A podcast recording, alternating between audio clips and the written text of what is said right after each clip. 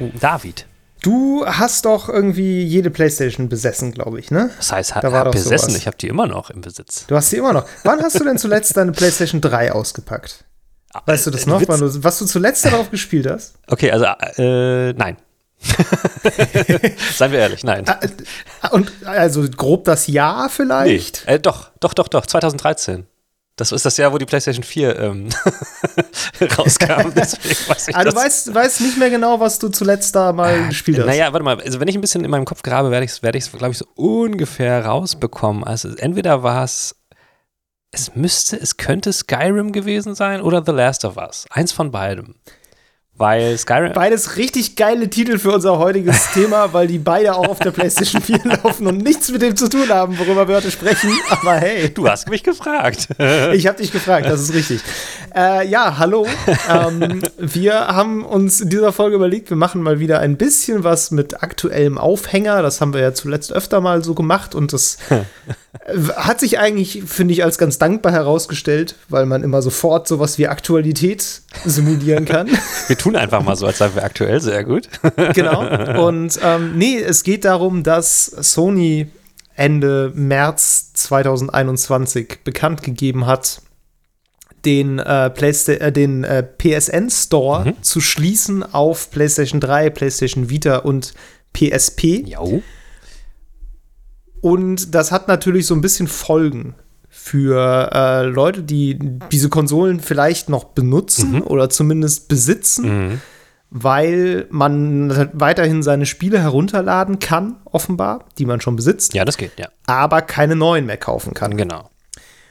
Und ja, wir dachten uns, wenn man das mal so ein bisschen weiterdenkt, dann ist man relativ schnell bei einem ziemlich großen Thema, glaube ich, zumindest in bestimmten Kreisen im Gaming, nämlich der Frage, ähm, wie kann man Videospiele eigentlich konservieren und ähm, sind die nicht einfach irgendwann weg? Also was ist in 250 Jahren, wirst du wahrscheinlich immer noch das Gesamtwerk von Shakespeare lesen können. Aber wo ist dann mein Aber- Skyrim? Ja, äh, ob du noch Skyrim spielen kannst. Ich meine, also gerade Skyrim wird wahrscheinlich auf alle holographischen äh, Quantencomputer der Zukunft portiert werden, so ist es nicht. Aber äh, weiß ich nicht, nimm ähm, Bubble Bobble, dein Lieblingsspiel, Miro, ähm, wirst du das dann noch spielen können? Ja, so, ja. und ähm, natürlich, äh, ja, jetzt die PlayStation 3-Sache ist nicht ganz so dramatisch, weil man immerhin die eigenen Spiele, die man schon besitzt, Mhm. noch spielen kann. Aber du kannst neue nicht mehr da kaufen. Das heißt, irgendwie gehen ja Spiele auch verloren. Ja, also wenn du zum Beispiel dir immer gesagt hast, ey, dieses eine PlayStation 3 Spiel, ne, irgendwann, irgendwann zieh Ja, mal von meiner. Wu- Tja, Pech. Genau, hol ich's mal von meiner Wunschliste runter und kauf's mir dann doch noch mal, weil ich äh, Ja. zu, zuvor andere Dinge gespielt habe. Ja, das war's jetzt, ne? Das äh, hat man Ja. jetzt, also man hat jetzt noch bis Juli Zeit, aber dann ist, ist die Chance echt ver, ver, ver, verblüht, wollte ich schon sagen. Genau, und ich meine auch die Vita, ne, die ja irgendwie so der, ja, so der Exot ist bei Ja. den Sony-Konsolen als tragbare, ähm, als letzte einigermaßen relevante Konkurrenz zu Nintendos absolutem Monopol. Ja, auf Handhelds, ähm, ist natürlich, ja, irgendwie eine Konsole, wo man jetzt sagen würde, ja, vielleicht spielt man da dann eher noch mal was drauf, wenn man die jetzt noch hat, ähm, Mhm. weil sie einfach ähm, es kein neueres Modell gibt, sozusagen. Ja. Genau, also wir wollen uns generell dann mal drüber unterhalten, so wie, wie Spiele vielleicht konserviert werden können, Ja. ob da überhaupt ein Bewusstsein da ist, äh, gerade bei den Leuten, die halt auch Konsolen herstellen. Mhm. Und, bei, Genau. und bei uns vielleicht auch. Und bei uns vielleicht auch. Und ob wir das überhaupt, ob wir das überhaupt wollen. Also ja, irgendwie Ja, also man hat ja Theoretisch schon, aber ob wir das praktisch auch nutzen würden, ist ja auch die Frage. Eben durch meine, durch unsere Eingangsfrage hat man ja schon bei mir so ein bisschen eine Tendenz gemerkt, aber wir können ja mal gucken, wie, wie wir das noch so weiter beleuchten, das Ganze. Gut, so, jetzt genug gelabert, Meru. Äh. Erzähl mir doch mal, was du die letzten zwei Wochen so gespielt hast. Ja, ich habe ähm, gar nicht so unglaublich viel gespielt. Ich hatte relativ viel um die Ohren, da können wir auch gleich nochmal drüber sprechen. Ähm, ich gebe aber offen zu, dass ich in dem Xbox Indie Showcase äh, das Spiel Dorfromantik gesehen habe und es mir unbesehen gekauft habe und noch nicht mal installiert habe. aber ich fand es einfach so schön. Geil. Äh, das ist auf meinem, auf meinem Äh, willst du kurz Steam-Account erklären, was das ist? Ich weiß es nicht. Ich weiß nur, dass es ein sehr schön Ach so. aussehendes Spiel ist, mit, wo man so, äh, ich glaube, Hexa oder Octagon, ich glaube, Hexagon ähm, Kärtchen in so einem Stapel dargestellt bekommt, wo so Haus, Wald und äh, Flussteile drauf abgebildet sind. Und die kann man dann aneinander auf so einer Map platzieren und kriegt da, glaube ich, Punkte für. Und das, mehr weiß ich nicht, aber es sah echt schön aus, deswegen habe ich mir das gekauft. Also so ein bisschen Carcassonne und Siedler von Katan mäßig. So sieht es zumindest aus, ja. Es war jetzt Ja. nicht teuer, das hat irgendwie unter 10 Euro gekostet. Äh, am, am Lounge, Wochenende, Tag, Woche, keine Ahnung. Und da habe ich direkt zugegriffen und das hat mir mal wieder bewusst gemacht, wie, wie anfällig ich für sowas bin. Man sollte meine äh, Kredit-EC und PayPal-Daten von mir weghalten, äh, wenn so eine Announcement-Streams laufen, weil das Ja. kann bös enden. Äh, habe ich also nicht gespielt, habe ich aber gekauft. Äh, zählt also halb. Sehr gut. Was ich Der erste Schritt ist schon getan. Genau. Was ich so ein bisschen gespielt habe, ist tatsächlich Fortnite. Äh, die äh, neue Saison habe ich immer mal wieder so Aha. reingespielt. Ich habe jetzt auch gelesen, dass seit heute Dinos da drin rumlaufen. Habe ich, What? Ja, habe ich aber noch nicht äh, gesehen und noch nicht bespielt.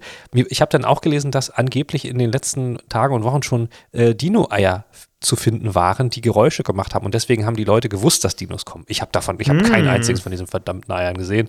Ich habe einfach so weitergespielt. Ich habe das, hab das Gefühl gehabt, dass es so ein bisschen grindy geworden ist, das Spiel. Ähm, Ja. Weil du ja jetzt dieses Crafting-System neu drin hast, wo du von Tieren Knochen und Fleisch sammeln kannst und dann daraus Upgrades oder äh, Gegenstände craften kannst. Und ich bin jetzt bei so ein paar Quests, Quests sage ich schon, ne? Guck mal, so Quests sagt man ja gleich, Missionen bei Fortnite am Backen, wo man bestimmte Sachen halt craften muss und so. Und das kommt mir grindier vor, als das in den letzten Seasons war, die ich so gespielt habe Ja. wo ich mich dann doch irgendwie mal ein bisschen fallen lassen konnte und einfach mal so nebenbei so ein paar Sachen machen konnte und dann eventuell auch mal die ein oder andere Runde gewonnen habe. Jetzt ist das irgendwie schwerer. Ich muss mehr dafür tun, bestimmte äh, Quests und Missionen zu erledigen, um die XPs aufzufüllen. Ich meine, das wird im Laufe der Season wahrscheinlich noch anders äh, balanced, ba balanced, aber ich habe jetzt gerade das Gefühl gehabt, so, ich komme nicht so richtig schnell voran, so wie das sonst war. Was für mich als ich will jetzt nicht sagen Freizeitspieler, aber immer so ein, so ein Faktor war, dass Mhm. man immer mal irgendwie einsteigen konnte und dann total viel Progress immer gespürt hat bei Fortnite. Und das Ja. ist jetzt gerade so ein bisschen weniger gewesen. Das fand ich interessant, zumindest. ist mir aufgefallen. Ähm, ja, weil Fortnite ist für mich immer das Spiel gewesen, wo ich einfach spontan reinjumpen konnte und immer gedacht habe, oh krass, ey, ich bin voll gut, ey, da passiert voll was. äh, das ist jetzt nicht mehr so viel passiert, auch wenn ich jetzt nicht, also ich bin definitiv nicht schlechter geworden, äh, aber ich muss mich ein bisschen mehr konzentrieren vielleicht. Ja. Das ist, äh, Ja. ist so eine Sache, ne? Ja, die haben ja tatsächlich, ähm, also ich finde es immer sehr interessant zu versuchen, diese die Designentscheidungen Entscheidungen hinter diesen neuen Seasons so im Hintergrund quasi so Mhm. zu reverse engineeren, also sich so zu überlegen, was haben die, warum haben die jetzt wohl das gemacht? ja. So Mhm. und äh, das ist häufig ganz spannend, weil man das ja auch schon in der Vergangenheit gesehen hat, dass sie zum Beispiel, klar, manche Sachen haben sie einfach offensichtlich geklaut, zum Beispiel diesen Respawn-Van halt von Natürlich, ja. ähm, Apex Legends. Genau, wie Pinks und so. Aber auch, dass irgendwann diese Marvel-Season kam mit diesen SuperheldInnen, die alle Mhm. besondere Fähigkeiten hatten. Ähm, das ist ja auch ein bisschen eine Reaktion darauf, dass eben diese Verbindung von Battle Royale und Hero-Shooter mit der Zeit kam. Mhm. Mhm. Und jetzt, finde ich, sind wir gerade an einem Punkt, wo sie, glaube ich, so versuchen, diesen Survival-Hype ein bisschen mitzunehmen. Auf jeden Fall. Also das Ding ist natürlich schon länger in der Entwicklung. So eine Season machst du ja nicht mal eben. Also wahrscheinlich haben die, die, haben die immer parallel irgendwie Ja. drei, vier Seasons in der Entwicklung so. Aber ich könnte mir schon denken, dass das irgendwie Pate gestanden hat. Auch so, dass ne, Rust war sehr erfolgreich zuletzt, Walheim war sehr erfolgreich zuletzt. Ark ist da auch mit drin, auf jeden Fall ganz viel mit den Dinos und so. So diese ganzen Dinge, ich meine, die haben natürlich ja auch noch ein bisschen mehr Einblick, was gerade so in Entwicklung ist zum Beispiel. Und die machen ja auch Marktforschung und sowas. Also Naja, die haben ja dadurch, ne, dass sie den Epic Store haben, auch relativ klare Marktdaten, was Ja, wie und die erfolgreich Unreal ist. Engine. Und die Unreal Engine, genau. genau. Ähm, so deshalb, also ob das wirklich äh, kein Zufall ist, kann man natürlich jetzt schwer sagen, aber ich würde schon denken, dass sie da so ein bisschen mal drüber nachgedacht haben. Survival geht gerade gut ab. Deshalb sind da jetzt natürlich viele Survival-Mechaniken drin, wie du schon sagst, dass man Sachen sammeln kann und craften kann. Ähm, und ja, klar, der Grind ist natürlich Survival inhärent. Eben, ja. Das kommt natürlich daher. Ja, ich, ich weiß halt nicht, inwiefern das jetzt bleiben wird, ne? Oder ob das jetzt nochmal so äh, diese Season so ein bisschen ausprobiert wird. Ich, ich muss sagen, ich, ich brauche das eigentlich nicht da drin, das Craften in Fortnite. Das ist irgendwie nicht Mhm. das eigentliche, weswegen ich da bin, sag ich mal so. Und ich mache das jetzt eigentlich auch größtenteils, um diese, diese Missionen halt zu erledigen, die da offen sind. Ne? Also nicht, weil ich jetzt irgendwie mir Ja. denke, ich kann da irgendwie was Krasses entwickeln. Ich habe das Gefühl, ich komme dann eher mal äh, an eine Legendary ran, wenn ich ein bisschen äh, mehr in Gefechte reingehe oder sowas. Insofern, ja, aber ich finde es cool, dass es sich immer verändert, das Spiel, und das ist ja auch irgendwie deren große Stärke, dass es nicht nach äh, fünf Jahren immer noch das gleiche Game ist, sondern sich total ja. evolved. und deswegen ist es ja genau richtig, dass sie das so machen. Ich bin gespannt. Also, ich meine, klar, wenn jemandem jetzt Survival überhaupt nicht liegt, dann ist das nichts für einen. So. Und ähm, ich habe ja. aber zum Beispiel auch die letzte Season mehr oder weniger ausgelassen und bin dann wieder rein. Und das ist halt, ne, ganz cool. Du kannst da immer reinspringen, wieder rausspringen und ähm, kannst immer Spaß haben. Und das Wobei Survival ja, also Battle Royale ist ja schon per Definition Survival. Ja, so gesehen natürlich, das stimmt. Aber ich meine jetzt eher so dieses, dieses Bild Survival, wo man, also jetzt, wo ich drüber nachdenke, natürlich ist Fortnite eigentlich total nah an solchen Spielen dran, ne? Total. Ich wollte gerade sagen, eigentlich haben nur noch die paar Mechaniken gefehlt. ja, ja. Das, jetzt ist es ein richtiges Das Einzige ist, dass es natürlich eher darum geht, in Survival-Spielen auch ähm, beständige Sachen zu bauen, die dann auch da bleiben. Und in Fortnite ja, ist Bauen der, der ja, Unterschied ist die, ja. diese, diese Rundenstruktur. Also genau. du hast halt keine persistente Welt wie in Ark zum Beispiel, mhm. sondern halt, du weißt, dass irgendwie in, einer, in 20 Minuten ist alles wieder weg, was du gebaut hast. Und dann fängst du wieder von vorne an. Ja. So, es ist so ein bisschen. Ich habe mal neulich, als Hades so abgegangen ist, hat, äh, meinte irgendwie mal jemand so, ja, wenn jetzt sowas wie Diablo 4 rauskommt, mhm ist die Frage, ob das überhaupt noch ein, ein Spielmodell für unsere Zeit ist, ah, so, ne? ah. weil das ist halt so irgendwie eher langsam und ähm, auf so einen großen Bogen ausgelegt. Und Hades bietet dir eigentlich das gleiche wie Diablo. Ja. Das ist halt auch, ne, bildmäßig kannst du dich da austoben. Aber eben äh, in schnell ja. und immer in kurzen Runden. Da kannst mhm. du immer so 20 Minuten reingucken. Und letztlich ist Fortnite oder Battle Royale auch so die Entwicklung von Survival-Spielen in genau dieselbe Richtung, ne? Also ja. zu bite-sized Happen. Ja, wobei es natürlich schon so. wirklich ein anderes Feeling ist. Wenn du dir jetzt zum Beispiel zum Vergleich. Ja, klar, ich meine, Roguelike ist auch ein anderes Feeling als Diablo. Definitiv. Aber, ne? Wenn du jetzt im Vergleich diese, diese ähm, Kreativmodus-Geschichten von Fortnite anguckst, die sind ja auch persistent, letztlich. Das stimmt. Das ist ja, da bist du einfach wegen was anderem da. Und ich glaube, ich bin ganz sicher, dass sie als sie sich das jetzt für die Season überlegt haben, auch mal versucht haben, das irgendwie zu verbinden und dann aber auch gemerkt ja. haben, dass das ist halt nicht kompatibel, das beides. Und ähm, ja, ich, ja, ist, ist das eine Weiterentwicklung von Survival? Ich weiß nicht. Ja, gut, das Battle Royale ist natürlich aus Survival Games gewachsen, das stimmt natürlich.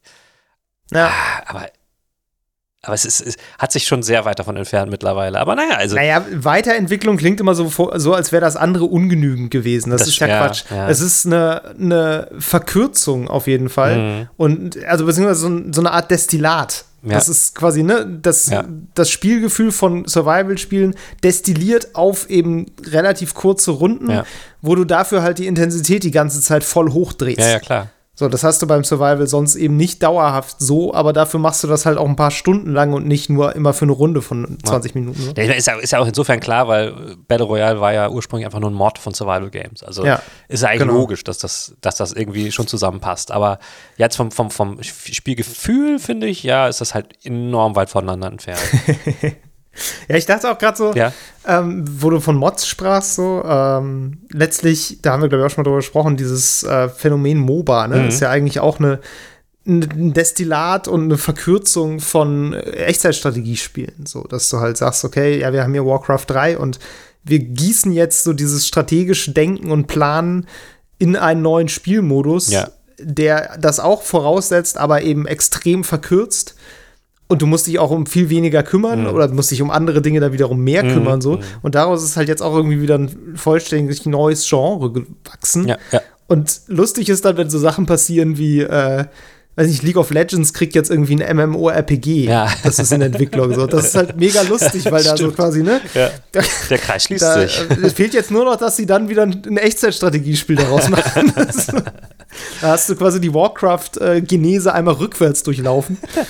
Das ist irgendwie ganz lustig. Vielleicht machen sie das echt. So, so, hängen diese Genres immer ganz interessant zusammen. Autobattler sind da ja auch noch irgendwo ja, drin. Ja, ja, ja. genau. Nee, ansonsten habe ich nur ein bisschen, keine Ahnung, dass das, das, was wir auch schon besprochen haben, Loop Hero habe ich ein bisschen weiter gespielt, äh, aber sonst habe ich jetzt nicht so viel gespielt. Ähm, ich weiß nicht, soll ich mal kurz erzählen, was äh, bei mir nämlich sonst noch so passiert ist? Ich äh, ja, habe das ja letztens kurz schon äh, angekündigt. Nur zur Info, fall, also, und ich sage, erzähle es auch nur, weil es eventuell so die ein oder andere Auswirkung auf den Podcast haben kann von der Perspektive her. ähm, ich äh, fange im April einen neuen Job an und bin nicht mehr für Turn-On tätig. Das Ich weiß, dass einige Leute, die den Podcast hören, wahrscheinlich darüber aufmerksam geworden sind auf uns, dass ich bei Turner Moderator und Redakteur war. Äh, und das ist jetzt nicht mehr der Fall. Ich bin jetzt schon in meinem Resturlaub und äh, fange in ein paar Tagen meinen neuen Job an. Ich werde da äh, ab, was ganz anderes machen. Ich bin dann in einer Agentur, die ähm, für YouTube, äh, also die YouTube-Kanäle betreut und ähm, erstellt und bin dann so ein bisschen raus aus diesem Gaming-Journalismus-Ding und werde eher Konsument sein und mir Spiele wieder ganz normal kaufen müssen. Was ich sehr interessant finde, weil das, das kenne ich gar nicht mehr.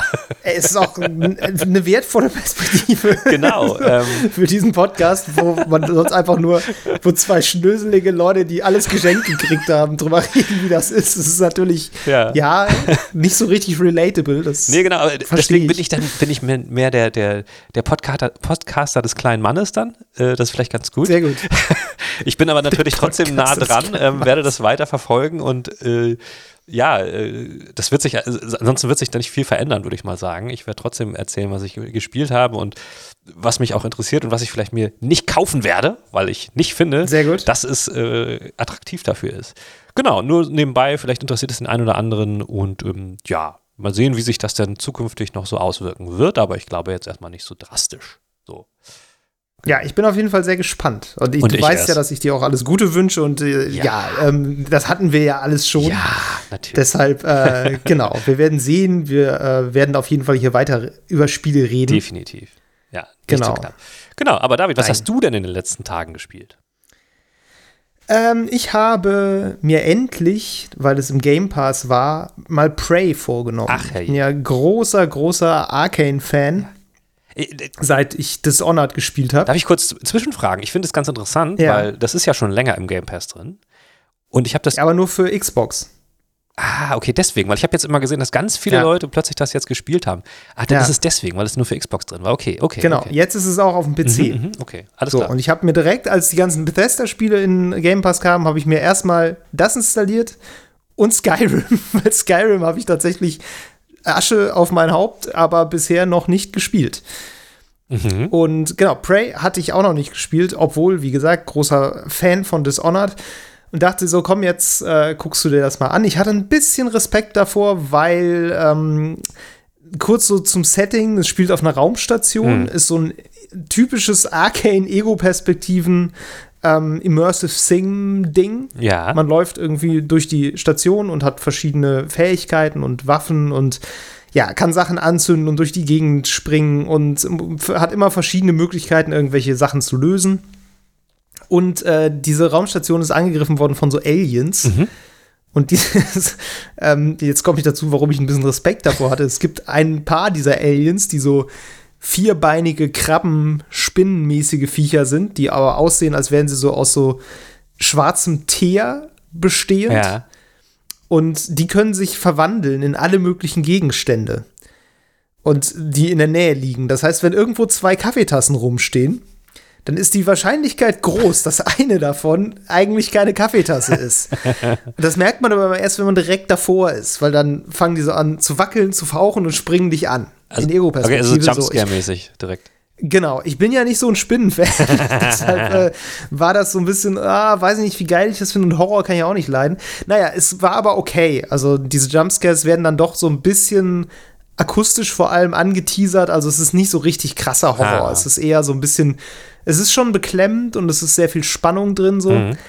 Aber ähm, es ist jetzt nicht schlimm. Das war tatsächlich eine Sorge, die ich relativ schnell dann abgelegt habe. Okay. Ähm, ich habe es durchgespielt, jetzt gestern tatsächlich. Oh, crazy. Wie lange war das ungefähr? Ähm, das waren so ungefähr zwölf Stunden. Also das geht ja. Würde ich sagen. Ja, ich habe allerdings sehr, relativ schnell das Spiel von normaler Schwierigkeit runtergesetzt auf das einfachste, was ging. Okay. Weil ich die Kämpfe absolut ätzend fand. Ich fand, das Kampfsystem war mega nervig. Aha.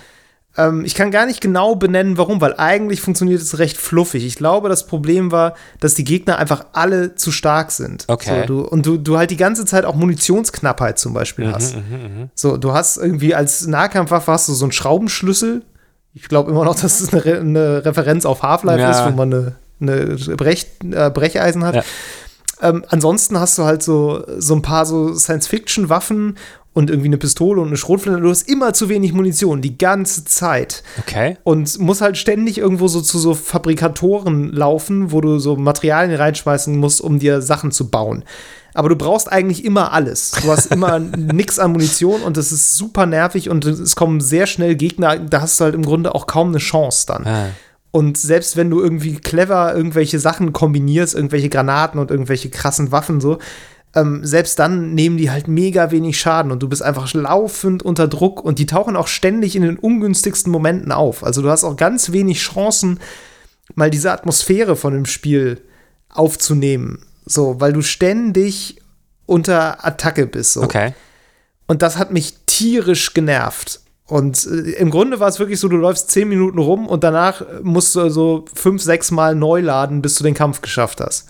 Mhm. Und dann läufst du wieder zehn Minuten rum, dann kommt die nächste von diesen Situationen. So. Und oh, das hat mich extremst genervt und zwar so sehr, dass ich echt überlegt habe, ob ich es einfach lasse, Okay. weil ich überhaupt keinen Spaß dran hatte. Äh, Kannst du dir erklären, ähm, was da für eine Designentscheidung hintersteht? Weil ich meine, sie hatten ja auch einfach, ich meine, bei den anderen Arcane-Games ist das ja nicht so. Also wa- was sollte, Ja, so, wollten sie, dass du craftest? Ist das der Grund oder was? Ja, Okay. ich glaube, sie wollen, dass man craftet und ich glaube, sie wollen auch genau dieses Survival-Feeling haben, diese Knappheit. Ja, ja. So, es gibt auch einen extra Survival-Modus in dem Spiel noch, wo du dann auch einstellen kannst, dass dein Sauerstoff runtergeht Na, und so, wo du dann immer nur, ne, also du kannst dich noch viel mehr unter Druck setzen lassen. Äh, das ist nur überhaupt nicht das, was ich von einem Spiel will. Mich nervt sowas tierisch. Ich kann das gar nicht. Deshalb kann ich auch Survival-Spiele nicht leiden. Abgesehen von Valheim, wo man nicht verhungern kann. Es hat einen Grund, dass ich ausgerechnet das gerne mag. Ja, ja, ja. Ähm, so, also war überhaupt nichts für mich. Ich habe es dann runtergesetzt, die Schwierigkeit, bis man von Gegnern quasi keinen Schaden mehr nimmt und das geht dann alles irgendwie.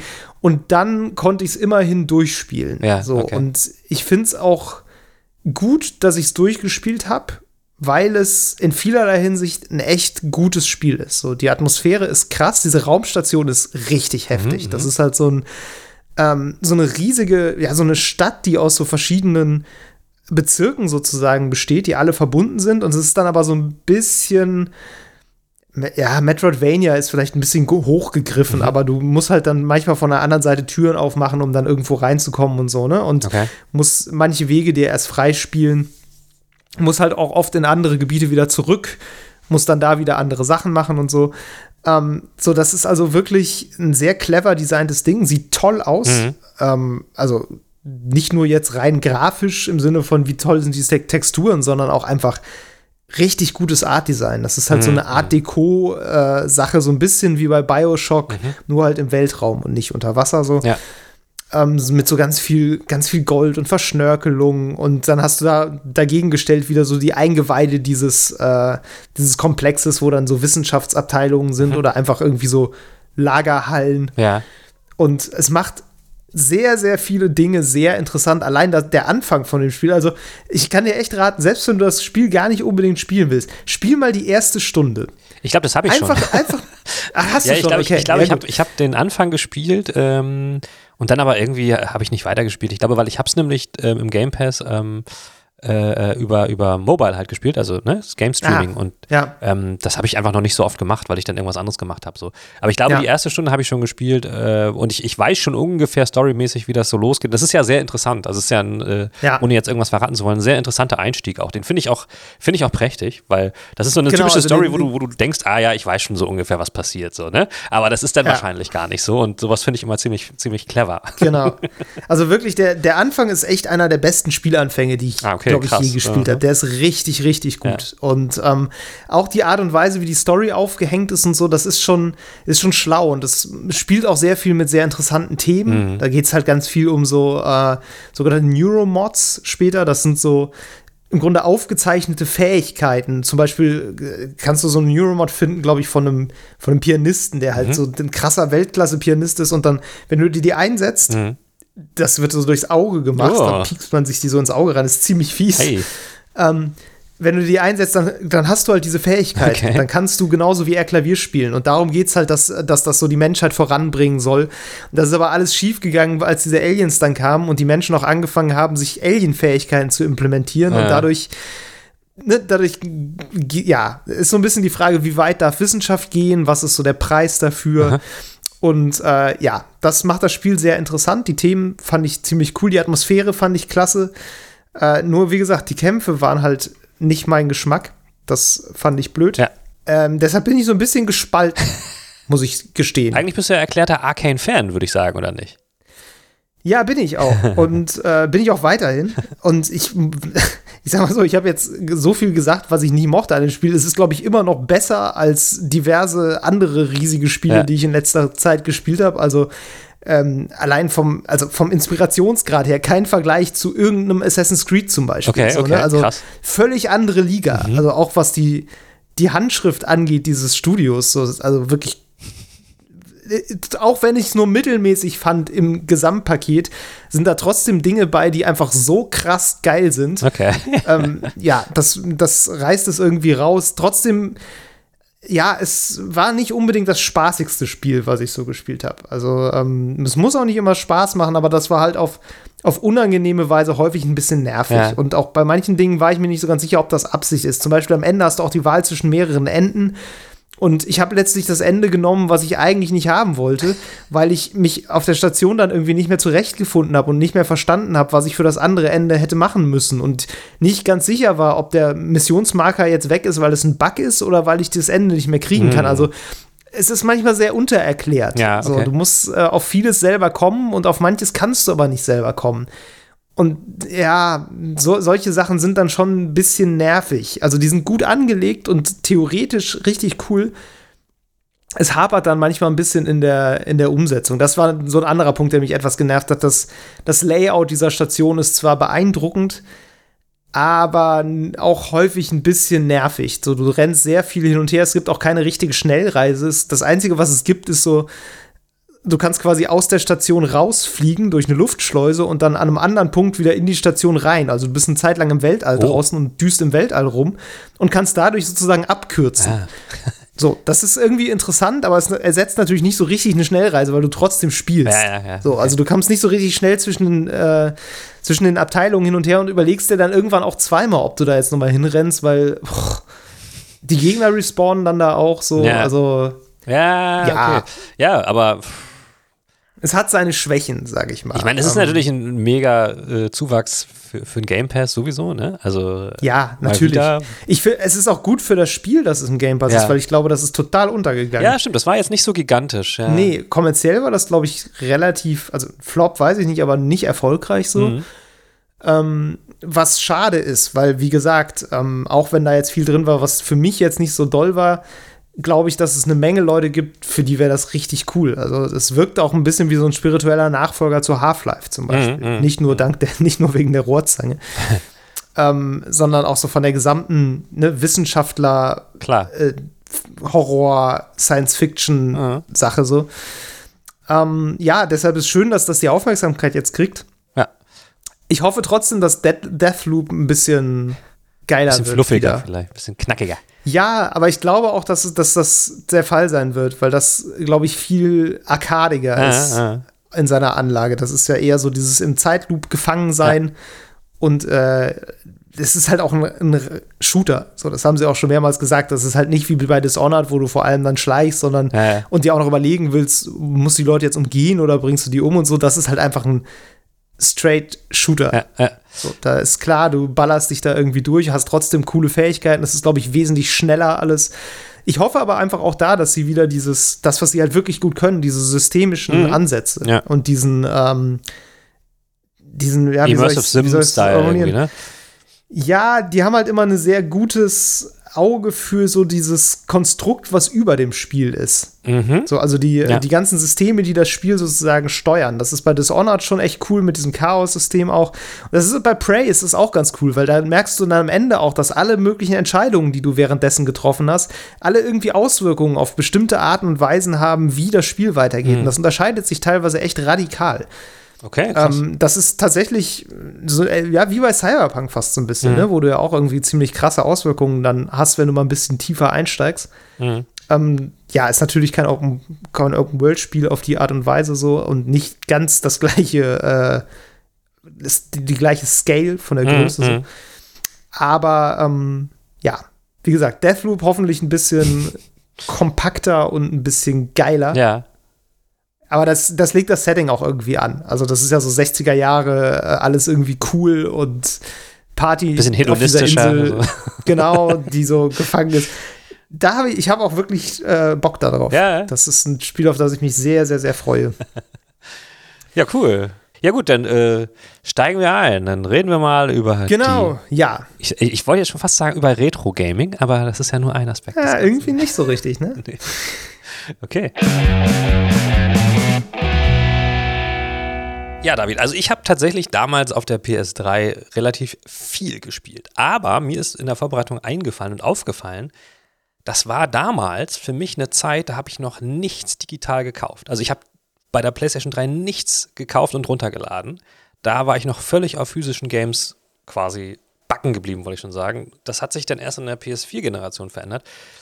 Deswegen würde ich jetzt im Nachhinein sagen, so ja, okay, abgesehen davon, dass ich jetzt eh umgestiegen bin schon längst, hat das keine Konsequenzen mehr auf mich. Ich kann mir aber genauso vorstellen, dass sehr, sehr viele Leute, ähm, die es gibt definitiv, einfach aus Kostengründen immer noch auf der PS3 spielen und das Problem natürlich haben, dass sie diese Games im normalen Einzelhandel gar nicht mehr so kaufen können.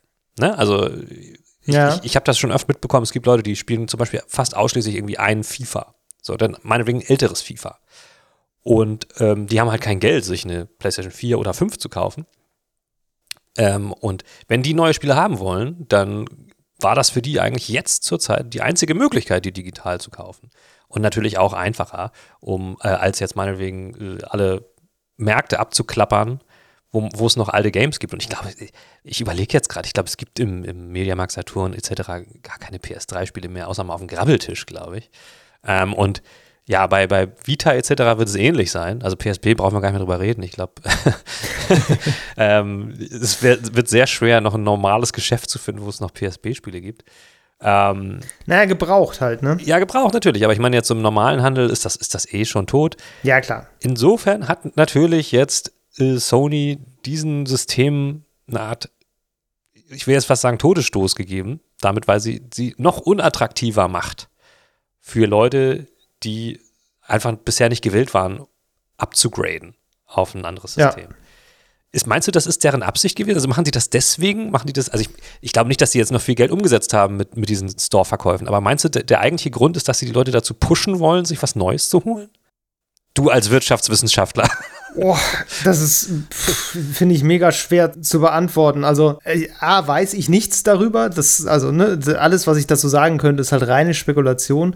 Ich weiß zum Beispiel auch gar nicht, wie aufwendig das war, diesen, diesen Store und dieses, diesen Teil dieses Netzwerks noch am Laufen zu halten. Mhm. So, vielleicht ist es auch wirklich so, dass das irgendwie noch bestimmte Personalkapazitäten gebunden hat oder Ja. irgendwie IT-technisch irgendwelche Folgen hatte, weil da zum Beispiel irgendein altes System jetzt quasi noch mitgeschleift werden muss, Mhm. was eigentlich komplett ähm, ja, überholt ist, weil sie längst jetzt andere Software zum Beispiel verwenden, um das alles zu regeln. Ja. Und dass sie halt irgendwann jetzt auch sagen, okay, wir setzen quasi kein Geld mehr damit um, dann machen wir diesen Zweig des Ganzen jetzt einfach zu, Ja. weil es frisst nur Kapazitäten und bringt uns nichts. Ähm, klar, irgendwo wird da schon auch der, das Kalkül drin stecken, dass Leute irgendwann dann doch mal zumindest auf eine PS4 umsteigen. Mhm. So. Ähm, die Frage ist so ein bisschen, jemand, der kein Geld hatte, sich bisher eine PS4 zu kaufen und deshalb auf der PS3 geblieben ist, ist die Frage, ob das so viel Sinn macht, wenn der Hersteller jetzt da Druck aufbaut. Ähm, mal abgesehen davon, dass der sich wahrscheinlich auch online nicht so viele Spiele gekauft haben wird dann. Ne? Also, wie gesagt, es gibt ja Gebrauchtmarkt und gerade bei einer Konsole, die ja dann doch noch Mhm. ähm, auch immer ein Disklaufwerk hatte, Ja, so, ähm, kannst du ja auch gut Spiele einfach gebraucht kaufen. Deshalb, ja, also weiß ich nicht, ob das so ein, ob das wirklich so einen großen Effekt haben würde. Ich könnte mir fast eher denken, dass es so ein, So ein Kostending war, ne? wir wollen auch mal was abschließen ist. Ja, ja, kann sein. Also ich glaube schon, dass es natürlich, der Masterplan zumindest war, dass dadurch, dass die PS5 jetzt da ist, ne, das hochrutscht Ja. und die PS4 auf dem Gebrauchtmarkt gün- günstiger wird. Das ist ja zum Teil auch ein bisschen so, aber dadurch, dass es einfach noch nicht so viele PS5s gibt, ähm, hält sich das Noch noch. nicht so sehr, ja. Aber ich glaube, der eigentliche Plan war natürlich dann, okay, die wird dann halt nur noch verramscht und dann möchten wir wenigstens, dass, wir, dass die da in, in unser Ökosystem einsteigen, weil ich glaube, genau wie bei mir, die meisten Leute auf PS4 jetzt mehr digital kaufen. So. Und ich kann mir vorstellen, Ja. dass es bei PS3 einfach nicht so ist, weil du, wie du sagst, der Gebrauchtmarkt da einfach noch viel, viel größer war. Ich weiß noch, ich habe damals auch mal auf so Flohmärkten, da waren so, waren so semi-professionelle Händler, die waren, das waren nur so Games-Händler, die hatten da alles an PS3 gehabt, so ausliegen und so. Und Die gibt es auch immer noch. Die verkaufen auch noch Gameboy-Spiele. ja, ja, na klar, aber, aber das war, das war so wirklich, also, das, das erschien mir sehr spezialisiert, auch auf, auf die Playstation. Ja. Und so. Ich weiß nicht, ob es das wahrscheinlich auch noch für PS4 gibt, so. Ähm, ja, aber du magst recht haben. Also ich kann mir auch vorstellen, dass es vor allen Dingen Personal gebunden hat. Du musst ja auch sehr viel Support dann bieten, ne? Also Kundensupport und ähm, Ja, sicher. Wenn da jemand anruft und ein Problem mit der PS3 hat, Ja. dann musst du das beantworten. oder, oder auch dann so irgendwie. Erstattung haben will oder ne, so Kauf, äh, Kaufabwicklung und so. Und natürlich kann man sagen, ja, müssen sie ja trotzdem machen, aber das Ganze wird ja dann weiter aufgeblasen, dadurch, dass dann immer noch mehr Legacy-Systeme da hinten dranhängen. Und dann Klar, musst du immer noch klar. mehr Leute einstellen, anstatt die vorhanden irgendwie dafür zu verwenden. Kann ich mir schon vorstellen. Ich habe auch nicht das Gefühl, dass es jetzt so einen krassen Aufschrei gab, so also, ne, als Feedback, als das jetzt verkündet wurde, dass viele Leute derbe protestiert haben, oder? Also Nee, also das, was ich, was ich interessanterweise mitgekriegt habe, ist, äh, das war ja geleakt. Ja, ja, also, ja, Schon vor ein paar Wochen ist bei einer Website namens The Gamer, ähm, das ist, glaube ich, eine britische Website, die hatten das als exklusive Story, dass sie das rausgefunden haben. Mhm. Da ist, dieser Kirk McKean hat das gemacht. Der war früher bei Video Games 24-7, der ist jetzt bei denen, glaube ich, Editor-in-Chief. Ja. Ähm, der hatte diese Story gemacht und der ist bei Twitter auch sehr aktiv und hat dann immer sehr lustig die. Äh, er ist dann natürlich sofort beschimpft worden von irgendwelchen Leuten, die meinen, nee, das ist alles Quatsch, ihr seid so eine Scheißseite und überhaupt, was fällt dir ein, das äh, machen die niemals zu und so. Und er wusste natürlich, was seine Quellen gesagt Ja. haben und hat halt die Story gebracht. Und das war ganz witzig, weil es jetzt offiziell gemacht wurde, genau zu dem Zeitpunkt, was er auch gesagt hatte. Er hatte gesagt, es ist geleakt, dass es Ende März angekündigt werden soll. Kam Ende März, es wurde angekündigt Ja. und er hat jetzt die ganzen Tweets von diesen Leuten, die ihn beschimpft hat, irgendwie nochmal so retweetet, so nach dem Motto, ja, ich hätte jetzt dann gerne eine Entschuldigung. der ist, also, das ist wirklich krass, der, der ist wirklich übelst beschimpft worden dafür, ne? Und die ganzen, das Lustige ist halt, dass seine ganzen äh, Journalisten-Buddies kommen jetzt alle an und sagen so, ja, Kirk, also von dir kaufe ich nie wieder eine PS3. Das ist ja wohl eine Frechheit, dass du den Store zugemacht hast. Das, habe ich mitgekriegt, also irgendwie, also Okay, es gab Leute, die waren Emotionen sauer, hängen ja. dabei bei ein paar Leuten schon dran. Ja. Ich, aber es kann schon sein, dass die, dass die eigentliche Bestätigung des Ganzen jetzt gar nicht so viel Welle gemacht hat, weil man ja auch ein bisschen sagen muss, es ist nicht so viel passiert. Also du kannst nichts Neues kaufen, Ja, aber ja. das, was du gekauft hast, kannst du weiterhin runterladen. Was richtig ätzend gewesen wäre, und das ist ja das, wo wir eigentlich auch diese Folge so ein bisschen hinwollen. Mhm. Was ist, wenn du das, was, was ist in ein paar Jahren, wenn das einfach komplett abgeschaltet wird? Ja. Wenn sie sozusagen äh, sagen, so die Netzwerkinfrastruktur, äh, die läuft halt irgendwie auf äh, Hardware, das nutzen wir alles nicht mehr, das ist Mhm. uns alles irgendwie zu oll. Wir machen jetzt hier die PlayStation 7, das ist ja wohl Blödsinn, dass ihr jetzt hier noch PS3 spielen wollt. Ähm, so, dass sie dann einfach sagen, wir machen das jetzt zu. Du kannst die vielleicht noch auf die Festplatte runterladen und dann lokal spielen. ja. Aber alles, was irgendwie mit diesem Netzwerk zu tun hat, existiert dann nicht Ja, mehr. ja. So, das ist einfach zu. So, deine Käufe sind weg. Und äh, ja, das ist, da- das ist dann halt auch so. Ne? Ja, also du hast ja auch als, äh, als Kundin des Ganzen keine Wahl. Nee. Du musst das so akzeptieren. Ich habe mich auch schon mal gefragt, was ist eigentlich, wenn Steam mal zumacht? Tja, du hast, hast in den Ne? AGB quasi zugestimmt, dass das dir Ja. gar nicht gehört. Du, das ist ja auch eh eine, so eine allgemeine Fehlannahme, dass man die Sachen kauft. Wir kaufen die nicht, wir kaufen ein Nutzungsrecht. Ja, Ne? Also uns gehört da gar nichts. Selbst wenn du es auf CD kaufst, tatsächlich. Ja, genau. Das heißt, äh, wenn die das abschalten, dann haben, dann haben wir nichts zu sagen. Also wir können natürlich Ja, ja. protestieren und Unterschriften sammeln und vielleicht, vielleicht können wir auch eine Demo machen, aber viel juristisch gesehen können wir da jetzt keinen Druck aufbauen. Nee, genau. Und das ist natürlich ein gewisses Ungleichgewicht und äh, sorgt natürlich dafür, dass man so ein bisschen am Tropf hängt Mhm. der äh, Plattformbereitsteller. ja. Und äh, das hat natürlich gerade, also gerade wenn du jetzt anfängst und sagst, Spiele sind irgendwie auch ein Kulturgut und Kulturgut muss irgendwie erhaltbar sein Mhm. oder erhalten werden auf irgendeine Art und Weise, dann ist das ein gewisses Problem, weil du ja nicht unbedingt eine Möglichkeit hast, immer Sachen von diesen Plattformbetreibern unabhängig zu konservieren. So, ich meine, bei einem PlayStation-Spiel, was du nur runterlädst, das geht noch. Ja. Aber was machst du mit einem Multiplayer-Spiel, dessen Server aus sind? Ja. So, da ist halt einfach ein ganz essentieller Bestandteil dieses Spiels, Battleborn zum Beispiel, ist neulich, sind die Server abgeschaltet Mhm, worden. Das war so, im, ne, ist kurz vor Overwatch rausgekommen, war ein ähnliches Spielkonzept. ist aber untergegangen, so, hatte keine Chance. Äh, war jetzt noch spielbar, aber jetzt haben die halt auch gesagt, nee, wir machen jetzt die Server aus. Gleiches Beispiel Lawbreakers, was vor ein paar Jahren mal rauskam, was irgendwie direkt nach dem Start im Grunde gefloppt ist. Mhm. Ne, um jetzt noch doch noch mal Anthem zu erwähnen. Ah. Auch Anthem ist so ein Fall, wo man sich fragen muss, ne, ja gut, jetzt sind die Server noch online, jetzt kann man es irgendwie noch spielen, aber ja. wenn das in ein paar Jahren weg ist, dann kennt man dieses Spiel eigentlich nur noch aus Erzählungen, weil dann ist das nirgendwo mehr spielbar. Ja. Oder YouTube-Videos vielleicht. Oder, oder Videos, ja. genau. Aber das, die eigentliche Art und Weise, dieses Medium zu konsumieren, geht einfach verloren. Mhm. Und zwar auch losgelöst davon, ob die Hardware existiert. Ich meine, wenn du dir ganz alte Konsolen jetzt anguckst, da kann es irgendwann passieren, dass es irgendein Exemplar von irgendeiner Konsole vielleicht auch gar nicht mehr gibt. Ja. So, und dann kannst du ein Spiel einfach nicht mehr spielen, selbst wenn du es als Cartridge in der Hand hast, weil die Konsole fehlt. Ja. So. Ähm, da gibt es ja viele Leute, die deswegen auch argumentieren, so Emulatoren sind auch einfach zum Konservieren enorm wichtig ja. und sollten deswegen auch äh, nicht von einigen Konsolenherstellern so verteufelt werden. Ja. Ja, für mich ist das so ein, also aus der, aus der Konsumentenperspektive immer so ein bisschen eine Sache. Ich sehe das auch so und ich finde das auch immer sehr ehrbar, wenn ich halt von Initiativen und Leuten lese, die sich dafür einsetzen und so. Aber als faules Schwein muss ich sagen, ähm, also wenn man das jetzt überträgt auf so Sachen wie Netflix und so auch, ne, weil das ist ja auch so. Ich meine, es gibt da Exklusivserien, die sind nur da zu schauen und wenn die dann irgendwann gecancelt werden von denen und nicht mehr angeboten werden, dann sind die verschwunden. Für, äh, ja. Du kannst die auch nicht auf DVD kaufen und sind einfach weg.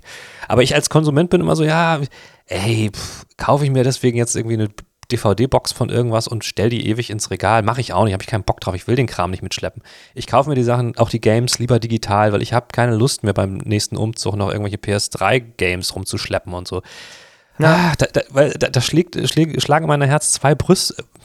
In, meiner in deinem Herz schlagen für zwei Brüste. Okay.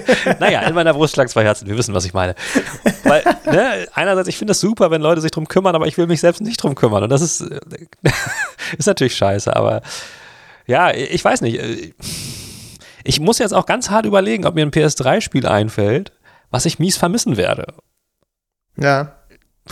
Ich glaube nicht.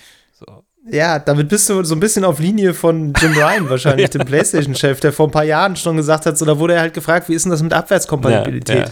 Und da hat er so gesagt, ja, das, das fragen Leute total oft und das wollen total viele Leute haben und dann benutzt es aber kaum jemand. Mhm. Und dann hat er halt auch so gesagt, weil, ich meine, guck dir Gran Turismo 1 an, meinte er so, ja, das will doch keiner mehr spielen. So.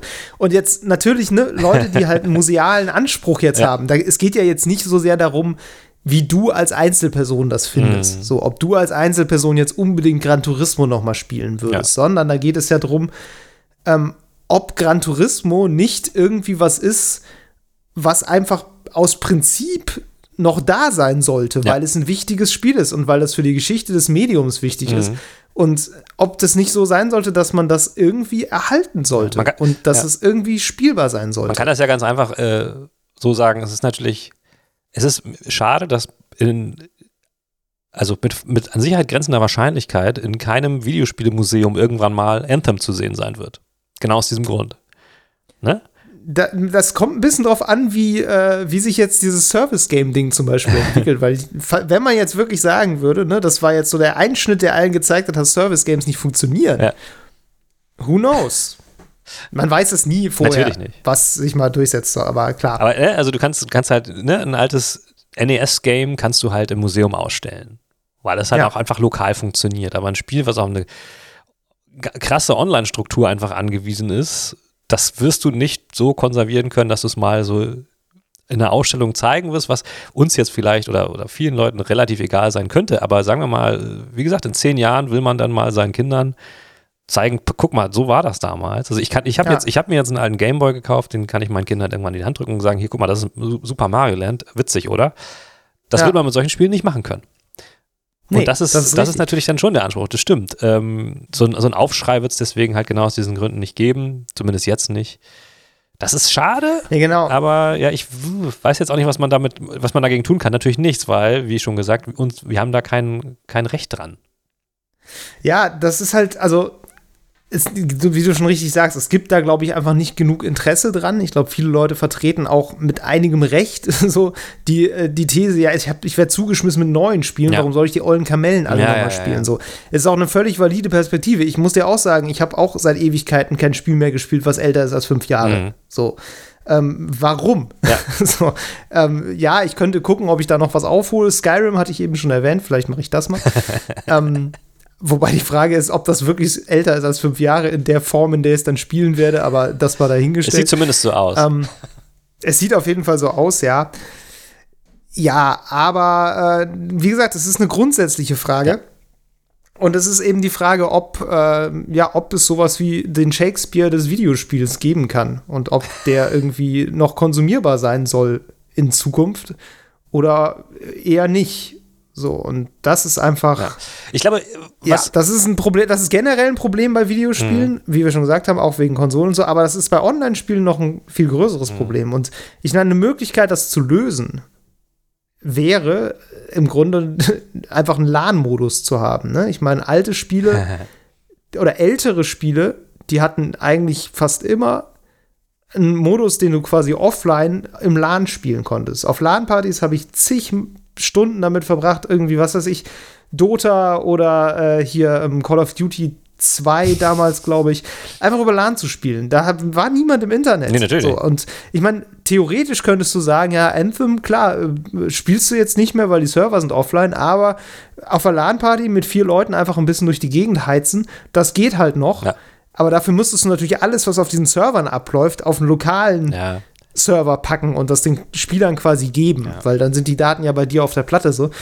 Ähm, das passiert dann halt auch nicht, nee. weil dafür müsstest du natürlich für ein eigentlich totes Spiel wieder einen riesigen Aufwand betreiben, ja, um das alles. Vor allen Dingen bei Konsolen ist das ne? ja eh nicht machbar in dem Sinne. Ne? Du kannst ja keinen dedizierten Konsolen Klar, bei Konsolen wird es dann eben noch mal schwieriger. Ja, ja. Also was ich aber glaube, was eher so ein Provoka also was was Spieler eher provoziert, ist denn diese diese These, dass diese Leute sagen, ja, ich habe in diese Hardware investiert, sie gekauft und werde jetzt sozusagen darum betrogen, äh, ja. sie weiter nutzen zu dürfen. Das ist eher was, was bei den Leuten irgendwie Ärger erzeugt. Ähm, Klar, das ist so der ganz der persönliche Schaden. Exakt so. Die, die Leute, die halt, nicht der ideelle. die halt in, an die Vita geglaubt haben, äh, im Gegensatz zu den ja. äh, Drittherstellern und ähm, da ne, voll eingestiegen sind, Geld ausgegeben haben, die jetzt halt nicht weitermachen ähm, können in der Richtung. Das ist natürlich schade für die, aber ich glaube, viele von genau dieser Zielgruppe werden sich mittlerweile eine Switch geholt haben. Das kann schon sein. Ja, total. Ne? Ähm, nur, wie gesagt, ne, die Frage ist immer, von wem gehst du aus? Und also ich, ich sehe auch, dass, also für mich persönlich ist das ideelle Problem ein größeres als das persönliche Problem. Mhm. Weil ja, es gibt bestimmt ein paar enttäuschte Leute, die das alles noch genutzt haben, so. Mhm. Und für die ist es natürlich jetzt blöd wenn auch, wir haben ja gerade schon drüber gesprochen, so blöd ist es jetzt auch nicht. Du behältst ja das, was du schon hast. Ja. Und wenn du was Neues willst, gut, das geht jetzt halt nicht. Ja. Aber Gebrauchtmarkt und so weiter. Ja. Ähm, der ideelle Schaden ist halt einer, der auch nur noch größer wird mit der Zeit. Ne? Also A wird sich mit der Zeit vielleicht erst rausstellen, dass manche Spiele in bestimmte, auf bestimmte Art und Weise sehr wichtig waren ja, ja, für spätere Entwicklungen, mhm. ähm, die dann eventuell einfach verloren sind. Ja. So, und, ähm, auf der, und dann kommt ja noch dazu, wir gehen ja immer mehr Richtung digital. Also, wenn Sony irgendwann das PSN abschaltet, weil sie pleite gehen zum Beispiel, kann ja immer mal passieren, weiß ja, der Geier. Ja. Ähm, so, dann ist halt eine Menge einfach, also 30 Jahre Spielkultur sind weg. Ja, na klar. So. Und zwar prägende Dinge dieser Spielkultur. Und da gibt es dann unter Umständen ja noch nicht mal mehr einen Datenträger. Also ich meine, mhm. Indie-Spiele bei Steam, die kriegst du ja häufig noch nicht mal mehr auf, äh, auf irgendeiner Form von Datenträger. Nee, nee. So, es gibt keine physischen Versionen von ganz vielen Spielen. Ja. Und die sind dann weg. So, wenn, wenn der Service dicht ist, sind die Wir weg. haben uns total in diese Welt schon reingelebt. Ne? Also, wie gesagt, Steam ist genauso. Total. Wenn Steam abgeschaltet wird, ist das ziemlich schlecht. Sagen wir mal, Amazon sch schaltet Kindle ab. Äh, und man hat. Ich wollte gerade sagen, meine Bücher sind. Ja, man hat sich schon 600 Bücher gekauft, die man alle nie wieder lesen kann. Ähm, ja. Netflix haben wir auch schon davon gesprochen und so weiter und so fort. Wir sind mittlerweile in dieser, in dieser Welt äh, des nicht mehr üblichen physischen Besitztums. Ja. Und wir sind uns eigentlich auch fast alle darüber einig, dass es schlecht ist. Aber trotzdem machen wir es weiter, weil wir faul sind. Ja, ich meine, man hat ja auch immer noch so ein bisschen die Hoffnung, dass mit also damit das, weil es immer wichtiger wird, dass damit halt auch die Möglichkeiten vielleicht dann größer werden, es doch irgendwie zu konservieren, ne? Dass du halt sagst, so, ähm, vielleicht, also E-Book-Bibliotheken zum Beispiel kannst du ja durchaus anlegen. So, dann äh, musst du halt irgendwie gucken, dass du nicht kopiergeschützte Versionen davon hast, mhm. aber es gibt ja durchaus auch Digitalarchive. So ist es ja nicht. Ja. So, also es gibt ja auch Stellen, wo genau das passiert, ja, ja. wo Dinge gesammelt und archiviert werden und so. Ähm, nur, wie gesagt, gerade bei Online-Diensten, die eben so krass am Hersteller hängen, weil der Hersteller wird halt nicht die äh, Hoheit über irgendein Netzwerk an eine Bibliothek übertragen, nur damit das noch funktioniert. Also, ne, das ist ja völlig utopisch. Ähm, da muss man einfach immer nur quasi Daumen drücken, dass das so groß und populär ist, dass sich das in alle Ewigkeit lohnt. Ja, klar. Das ist irgendwie schon ein etwas komischer Gedanke. Also sich vorzustellen, wir sind eigentlich darauf angewiesen, dass Steam bis in alle Ewigkeit online bleibt. weil sonst, also was ist darauf angewiesen, sonst sind halt unsere Spiele weg. Ja. So. Kann man sich ja überlegen, was ist denn die, was ist das Szenario, wenn Steam jetzt sagt, ey, PC-Spiele interessieren irgendwie niemanden mehr oder wir haben einfach keinen Bock wir mehr. Wir machen nur noch VR. Wir machen jetzt zu. Ja. Ja, so, ne? Also ist so die Frage, gibt es dann eine Offline-Version? Sagen sie dann, ja, ihr könnt euch jetzt noch runterladen, was ihr besitzt. Ja.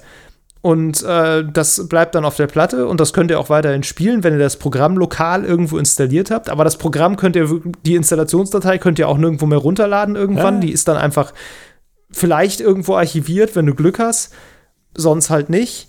Ähm, ne? Also, das sind natürlich große Zeiträume, über die wir hier sprechen würden. Also, ich gehe nicht davon aus, dass das innerhalb der nächsten 50 Jahre passiert. Oh, meinst du nicht? Außer es gibt irgendein kataklysmisches Ereignis, Oha. das alles zum Einsturz 50 bringt. 50 Jahre finde ich aber schon hochgegriffen. Weiß ich nicht.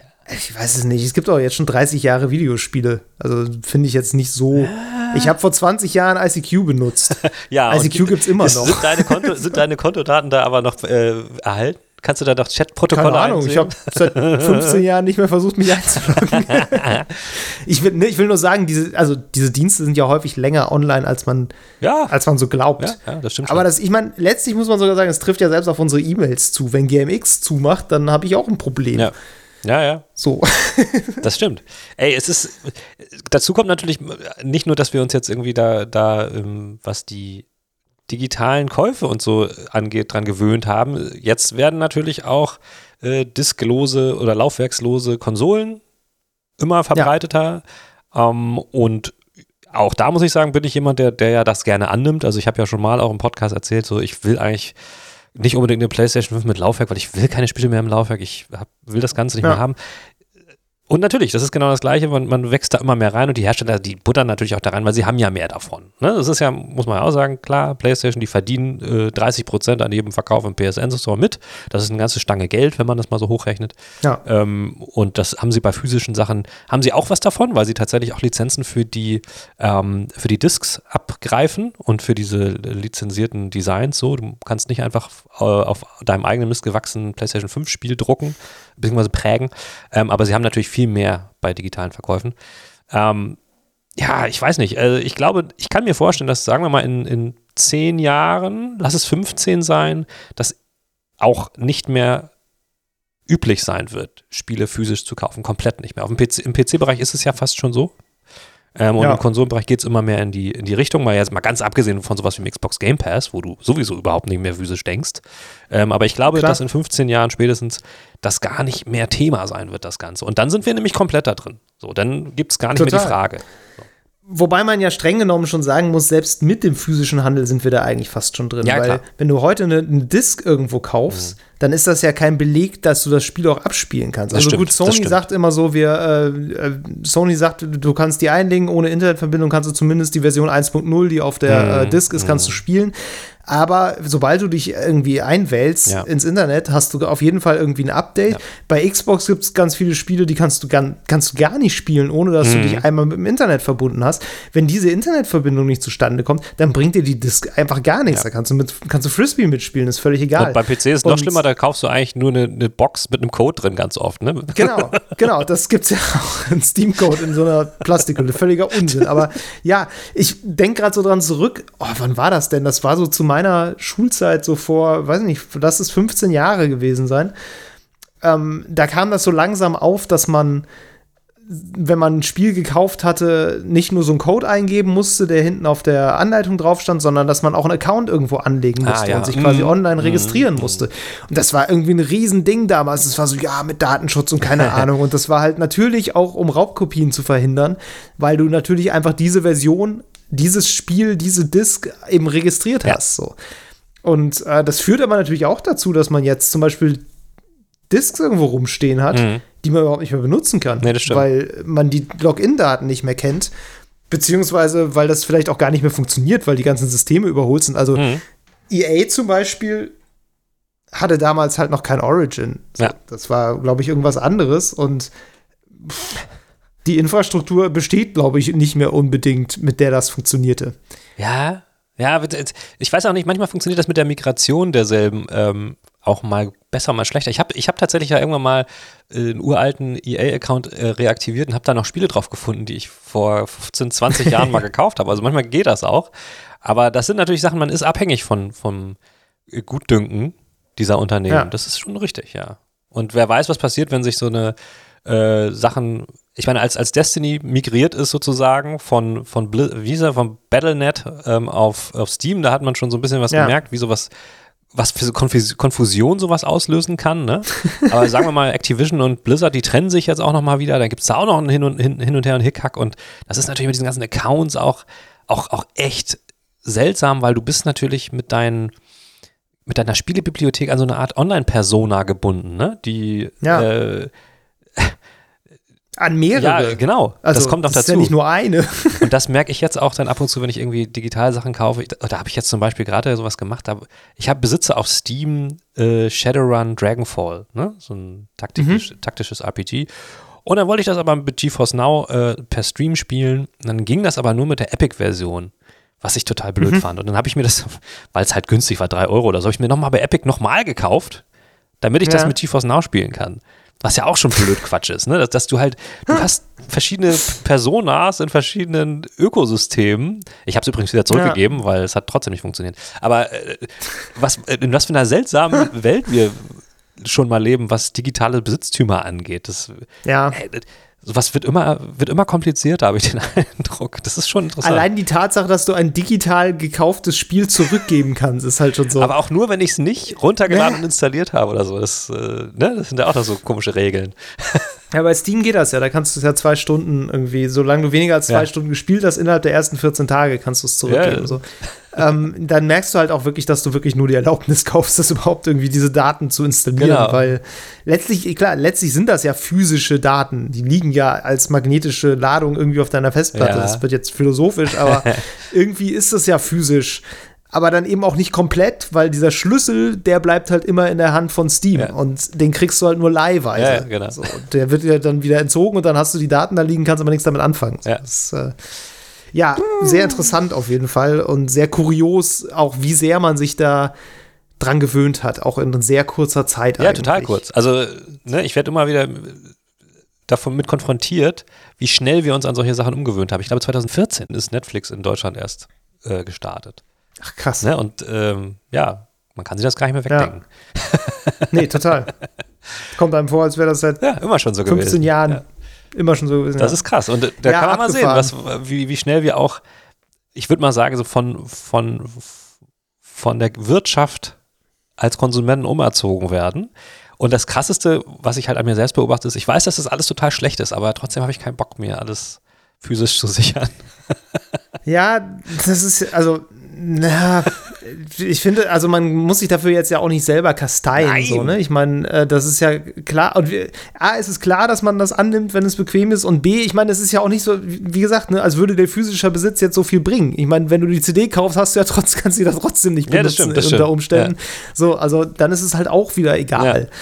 Und ähm, ich habe tatsächlich, hatte jetzt überlegt, ähm, wollte mir irgendwie ein PC-Spiel kaufen. Aha habe irgendwie noch einen Gutschein, glaube ich, von Thalia und habe irgendwie bei Thalia geguckt, ob es das da gibt und dachte, oh ja, das könnte ich mir da ja kaufen.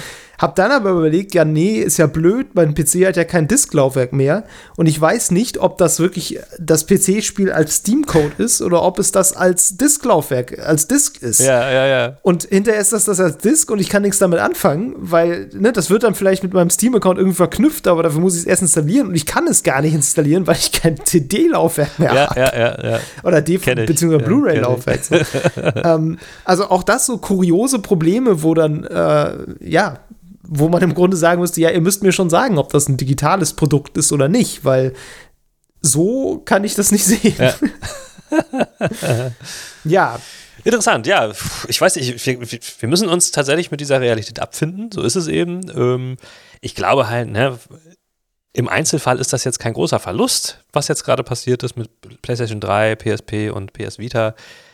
Beziehungsweise im Einzelfall ist es vielleicht ein Verlust, aber im Großen und Ganzen nicht so. Und ähm, es, es erscheinen ja auch immer wieder neue Möglichkeiten, auch für Leute, die jetzt meinetwegen nicht so viel Geld haben, sich dann doch mit Games auseinandersetzen. Dafür ist es halt so, dass es mittlerweile so viele Games gibt, die völlig umsonst spielbar sind auf, ähm, ja.